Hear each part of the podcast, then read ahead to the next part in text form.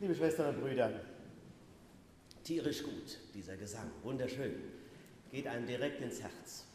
Tierisch interessant, aber auch das Evangelium. Vielleicht hat es einer wahrgenommen. Deswegen also die Frage, wie ist das mit den Tieren? Sie lieben Tiere, da sagt meistens jeder ja, aber haben sie auch Angst vor einem Tier? Ja? Hm. Wenn ja, vor welchen? Also Meerschweinchen sind in der Regel relativ harmlos. Auch nicht immer, war ich beim Hausbesuch. Dann, oh, die sind aber süß, kam da so ein Riesenteil, Hektischrauber und Killermeerschweinchen. Richtig Panik gehabt. Aber sie lösen nicht immer Freude aus, einer mag sie gar nicht. Bei Spinnen zum Beispiel bin ich total gelassen. Krokodile lassen mich schauern. Gibt es ja Gott sei Dank hier nicht so oft. Aber Haie sind für mich der Super-GAU. Wahrscheinlich wegen traumatisierender Kinoerlebnisse. Ich traue mich ja selbst in der Ostsee nur mit Skrupeln ins Wasser, weil ich irgendwie das Gefühl habe, in dem dunklen Wasser, wo du nicht nach unten gucken kannst, wer weiß, was da lauert. So ist das mit den Tieren. Nicht nur schön. Ein Tier aber, das den meisten von uns auch unheimlich sein dürfte, ist die Schlange. Ist doch so, oder? Und auf sie spielt das Evangelium von heute an. Wie war das? Was hat es mit der Schlange auf sich? Seit der Paradiesgeschichte ist die Schlange ja ein Synonym für die Sünde. Nur noch mal zur Klarstellung, selbstverständlich sind das alles Bilder und Mythen, die die Bibel für uns bereithält, keine Frage. Aber sie sind sehr interessant und aufschlussreich und wollen uns etwas über unser Leben erzählen und erklären. In der Bibel, so heißt es, hat die Schlange den Menschen verführt, nämlich sich von Gott abzuwenden. Und seitdem lebt er nicht mehr geborgen. Er hat sich befreit, würde Nietzsche sagen. Aber mit der Freiheit und der Freiheit von Gott ist eben auch die Angst in sein Leben getreten. Und das ist unser Schicksal. Die Angst vor Bedrängnis, Unfall und Gefahr, die Angst vor Mobbing, Arbeitslosigkeit, Krebserkrankung oder Coronavirus. Alle diese Ängste aber, ihr Lieben, ruhen in einer einzigen Ursache, nämlich darin, dass wir von Gott getrennt sind. Wenn wir es nicht wären, hätten wir sie nicht. Wir sind Vertriebene aus dem Paradies, schutzlos und ohne Halt. Ursprünglich aber war es ganz anders. Da gab es diese Einheit noch zwischen mir und Gott, zwischen uns allen und Gott. Aber sie ist uns verloren gegangen. Und wir sind ja so stolz drauf, auf diese Autonomie. Autonomie ist im Paradies nicht entscheidend gewesen. Da zählte Gemeinschaft mit Gott. Autonomie bis zur Besoffenheit, bis in das jüngste Bundesverfassungsgericht hinein. Ein heroischer Autonomiegedanke bestimmt unsere Welt. Und ich weiß doch gar nicht, wo das noch hinführen soll, wenn das nachher zum Sieg der Autonomie wird, dass du dich selber umbringen darfst. Was zählte, als die Einheit noch da war, waren Geborgenheit und Frieden. Und es nagt an uns, dass es nicht mehr so ist. Das ist so. Jedem und jeder von uns spürt dem Narren, weiß, da gibt es so eine Unruhe und eine tiefe Sehnsucht in mir, diesen Zustand wiederherzustellen, in eins zu sein mit mir selbst und Gott. Endlich wieder angstfrei leben. Keine Feindschaft mehr zwischen den Menschen, kein Krieg mehr mit mir selbst. Die Nähe Gottes spüren und eins werden mit seiner Schöpfung. Das ist nämlich das andere große Feld, das dann verheißen ist und spürbar wäre. Wenn ich diese Einheit mit Gott hätte oder anfanghaft wenigstens erspüren würde, dann wäre ich auch anders in meinem Bewusstsein mit der Schöpfung der Welt und auch den Tieren. Ein Beispiel, das das Evangelium erwähnt, ist die Voraussetzungsgeschichte, ist die Befreiung der Israeliten aus der Sklaverei. Denn immer, wenn Gott sich erbarmt und eingreifen will, weil er Mitleid hat mit seinen armen Menschen, die diese Einheit mit ihm selbst verloren haben, dann macht er was und dann geht gleich wieder das Gemobber los. Ja, ihr habt es eben gerade besungen, im Glaubensbekenntnis interessanterweise. Wenn wir das Glaubensbekenntnis sprechen, da kommt das gar nicht drin vor. Geht ja auch gar nicht, die ganze Bibel ist ja eine Zusammenfassung. Ihr habt es drin gehabt, diese große Rettungserfahrung des Volkes Israel. Mose hat sie aus den Fängen des Pharaos geholt und dann durchs Rote Meer geführt. Alles super gelaufen. Boah, hätten wir doch mal dankbar sein können. Nein, jetzt wandern sie durch die Wüste und dann geht das los. Ist das heiß hier? Mensch, nichts richtig zu essen, wo ist denn mal was zu trinken, wie lange müssen wir eigentlich noch gehen? Eltern kennen das und sind per Gesetz zur Geduld verpflichtet, Gott nicht. Gott wird wütend, wie mir scheint, muss man in menschlichen Kategorien auszudrücken. Über dieses undankbare, erbärmliche, von ihm ständig getrennt sein wollende Volk. Mann, was macht er? Jetzt schickt er Schlangen. Eine ziemlich unbekannte Geschichte. Jetzt rufe ich sie euch ins Gedächtnis. Tatsächlich, und sie winden sich äh, durch die Beine der Israeliten durch und beißen sie. Giftschlangen. Und jetzt? Ja, jetzt ist die Not groß. Ach, hätten wir doch nur mal ein bisschen Wüsten. Äh, äh, und nur das die Not mit dem Trinken und dem Essen. Jetzt war wirklich Not. Und sie schreien um Hilfe und Mose ruft stellvertretend für das Volk an Gott um Hilfe und bekommt sie gewährt. Nämlich, er soll eine eherne, heißt es, vermutlich kupferne Schlange um einen Stab hochhalten und alle, die diese Schlange, diese eherne Schlange angucken, werden vom Gift verschont, nicht sterben. Das ist diese altertümliche, außergewöhnliche Geschichte. Das Symbol der ehernen Schlange ist übrigens mythologisch dem Eskulapstab der Mediziner verwandt. Und im Evangelium wird eben, damit es jetzt einen Sinn macht und ihr für den Bogen versteht, im Evangelium von heute wird diese alte Geschichte verglichen mit dem erhöhten Christus am Kreuz. So wie die Schlange angucken verschont hat vom Tod, so tröstet, stärkt, befreit uns von Angst und von dieser Trennung von Gott, wenn wir uns mit dem erhöhten Christus verbinden. Hier war nämlich auch so, dass Gott eingreifen musste in die Welt, um diese Trennung aufzuheben und hat uns Christus geschickt, sich quasi sichtbar gemacht, handgreiflich, offenbart. Und dann hat er aber, als dann wiederum das Volk unzufrieden war und mit Hass reagiert hat auf die Gegenwart Gottes in dieser Welt, diesen Hass nicht bestraft mit irgendwelchen Giftschlangen, sondern hat ihn an sich selbst totlaufen lassen und genau dadurch die Überwindung geschaffen, um das Getrenntsein auf immer zu verbannen. Das heißt, wenn ich mich mit Christus verbinde, das ist die Lehre und die Erkenntnis der Christinnen und Christen, dann bin ich Gott nahe. Und dann wird die Angst weichen.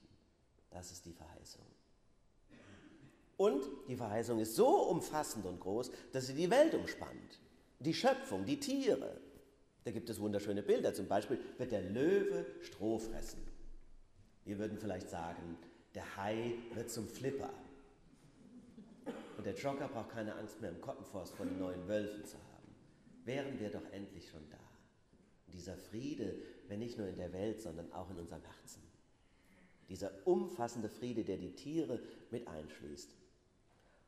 Heute können wir es immerhin schon ein bisschen erleben und ihr schenkt es uns durch eure wunderbare Musik, eine Messe, die der Komponist und der Texter mit den Worten Freude und Hoffnung überschrieben haben. Gaudium et Spes, Freude und Hoffnung, so hieß die berühmte Verlautbarung Pauls VI. im Zusammenhang des Zweiten Vatikanischen Konzils, das ja diese große Öffnung der katholischen Kirche zur Welt hin bewältigt hat.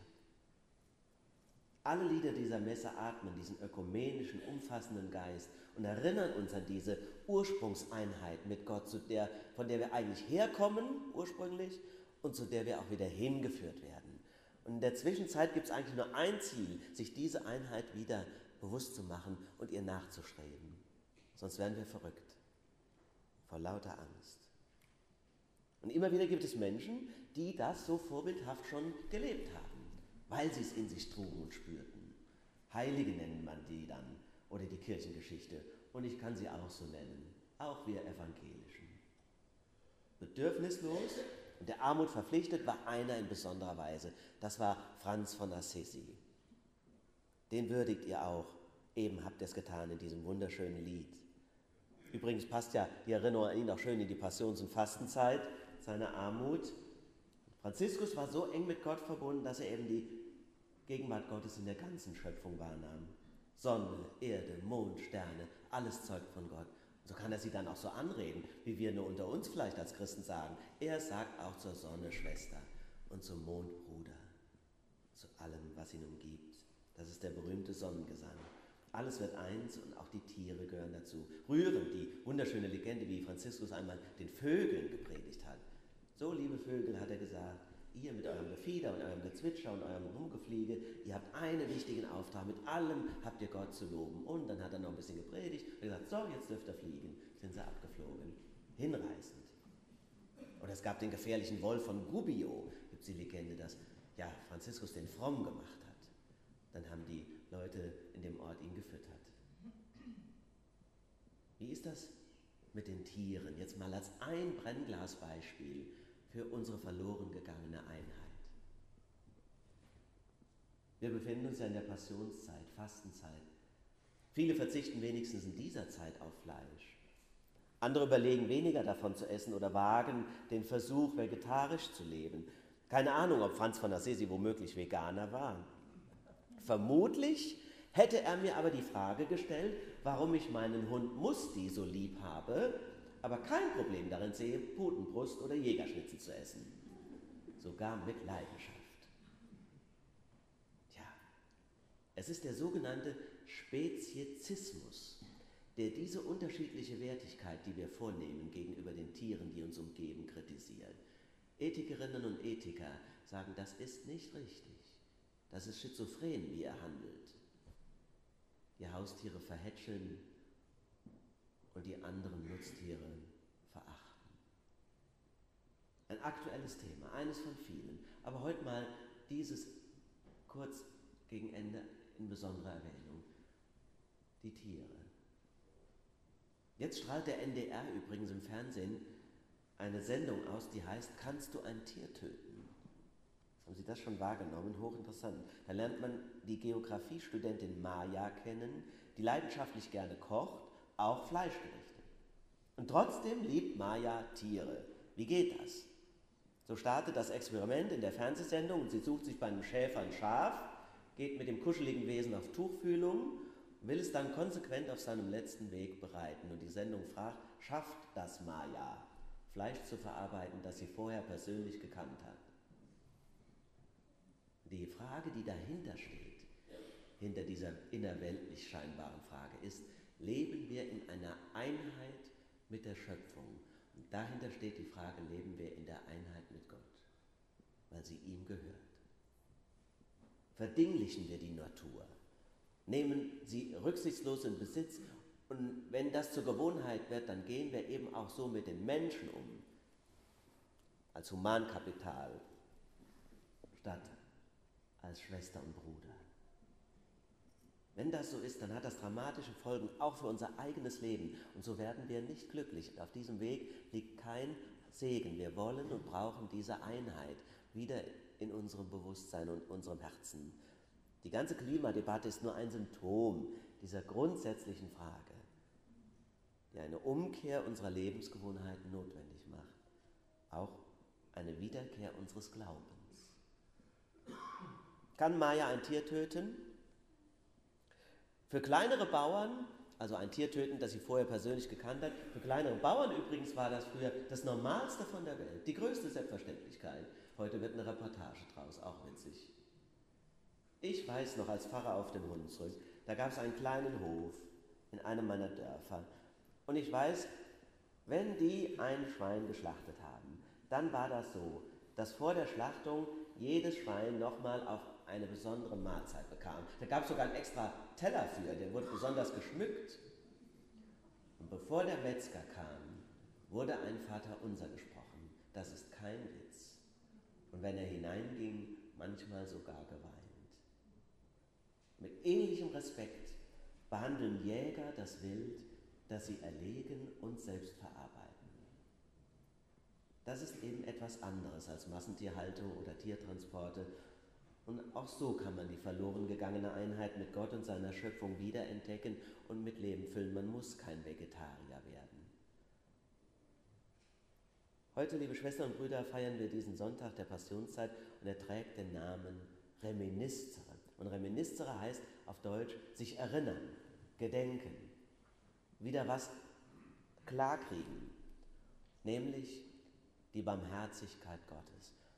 Gedenke deiner Barmherzigkeit, heißt es in dem Psalm, der diesen Sonntag den Namen gegeben hat. Das heißt, Gott soll sich an seine eigene Barmherzigkeit erinnern, nicht nur Giftschlangen schicken, sondern auch ein Gegenmittel. Und dafür sind wir Christus dankbar. Er ist unser Gegenmittel gegen die Angst und ja, die Trennung von Gott und der Welt. Gott soll an seine Barmherzigkeit denken, aber wir sollen auch erinnert werden an unsere Barmherzigkeit im Umgang untereinander und mit der Schöpfung und allen seinen Tieren. Amen. Und der Friede Gottes, der höher ist als alle unsere Vernunft, bewahre unsere Herzen und Sinne in Christus Jesus